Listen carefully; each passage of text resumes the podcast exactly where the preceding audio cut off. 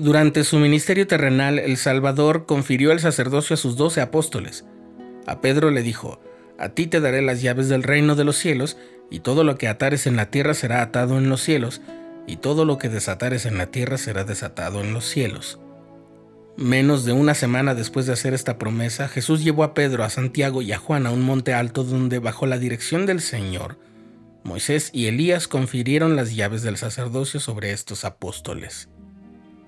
Al poco tiempo, el Salvador fue crucificado y la obra que Jesús había iniciado quedó delegada en los apóstoles, específicamente Pedro, Santiago y Juan, que poseían las llaves para ello. Estás escuchando el programa diario, presentado por el canal de los santos de la Iglesia de Jesucristo de los Santos de los Últimos Días.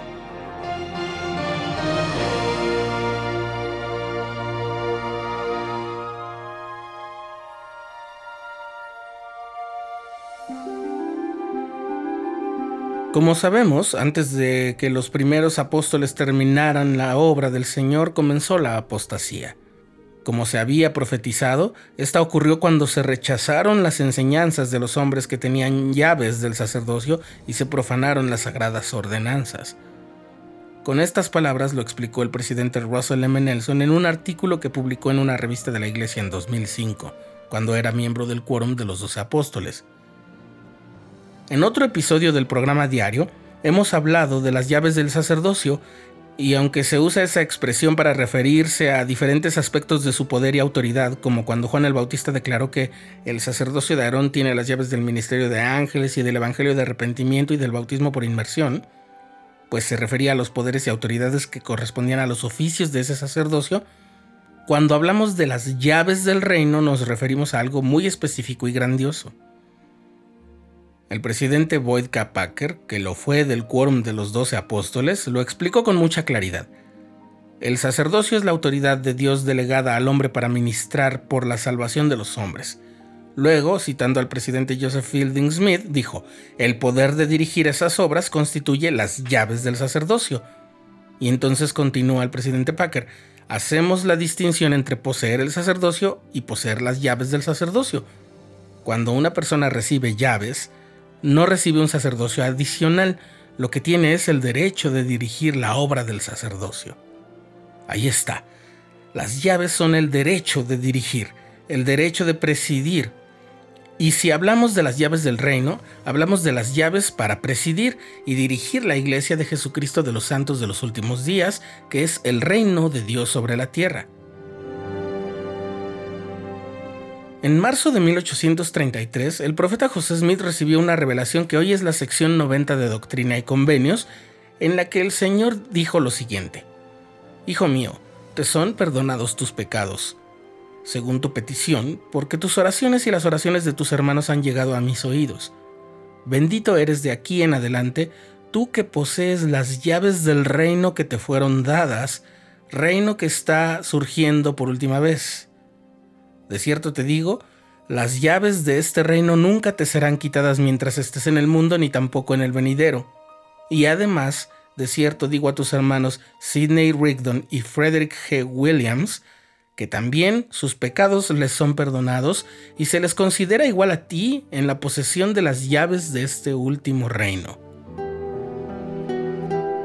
Comenzamos este episodio hablando de Pedro, el apóstol elegido por Cristo para recibir las llaves del reino. Teniendo presente que esas llaves se perdieron al morir los apóstoles de la antigüedad y al sobrevenir la gran apostasía, quiero compartir contigo un relato del mismo presidente Packer que durante mucho tiempo yo mismo pensé que no era real, pero sí lo es y aquí está. Se encuentra en la Leona de octubre de 2005 y es una experiencia que había vivido muchos años antes. En 1976, tras una conferencia de área en Copenhague, Dinamarca, el presidente Spencer W. Kimball visitó la iglesia de Forfru, donde está la escultura del Christus tallada por Thorvaldsen, que hoy aparece en el identificador de la iglesia. Junto a esa pieza también están representados los doce apóstoles mencionados en los evangelios. Pedro es el primero a la derecha y los demás le siguen el orden. relata así el presidente Packer. La mayoría de los que integrábamos aquel grupo estaba en la parte posterior de la capilla con el conserje del edificio. Yo me hallaba, dice el presidente Packer, al frente con el presidente Kimball ante la estatua de Pedro junto con el elder Rex de Pinegar y Johan Helge Benthin, presidente de la estaca Copenhague. En la mano de Pedro, esculpido en mármol, hay un juego de llaves grandes. El presidente Kimball señaló esas llaves y explicó su simbolismo. Entonces, este es el relato del presidente Packer, no lo olviden. Entonces, en una acción que jamás olvidaré, se volvió hacia el presidente Bentham y con una firmeza poco habitual, le apuntó con el dedo y dijo, Quiero que les diga a todos en Dinamarca que yo poseo las llaves. Nosotros poseemos las llaves verdaderas y las utilizamos todos los días. Jamás olvidaré esa declaración, dice el presidente Packer, ese testimonio del profeta. Volvimos a la parte posterior de la capilla donde se encontraba el resto del grupo y señalando a las estatuas el presidente Kimball le dijo al amable conserje, Estos son los apóstoles muertos. Señalándome a mí dijo, aquí están los apóstoles vivientes. El elder Packer es un apóstol, el elder Thomas S. Monson y el elder L. Tom Perry son apóstoles y yo soy un apóstol.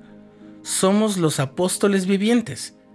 En el Nuevo Testamento se habla también de los setentas y estos son dos de los setentas vivientes, el elder Rex D. Pinegar y el elder Robert D. Hales. El conserje, que hasta entonces no había mostrado emoción alguna, de repente comenzó a llorar. Hasta ahí el relato del presidente Packer. Como puedes notar, no hay razón para ocultar que aquellas llaves que fueron entregadas a Pedro, Santiago y Juan para llevar la obra con autoridad y el poder de Dios, han sido restauradas a la humanidad, entregadas a los profetas y apóstoles escogidos por el Señor mismo en estos días.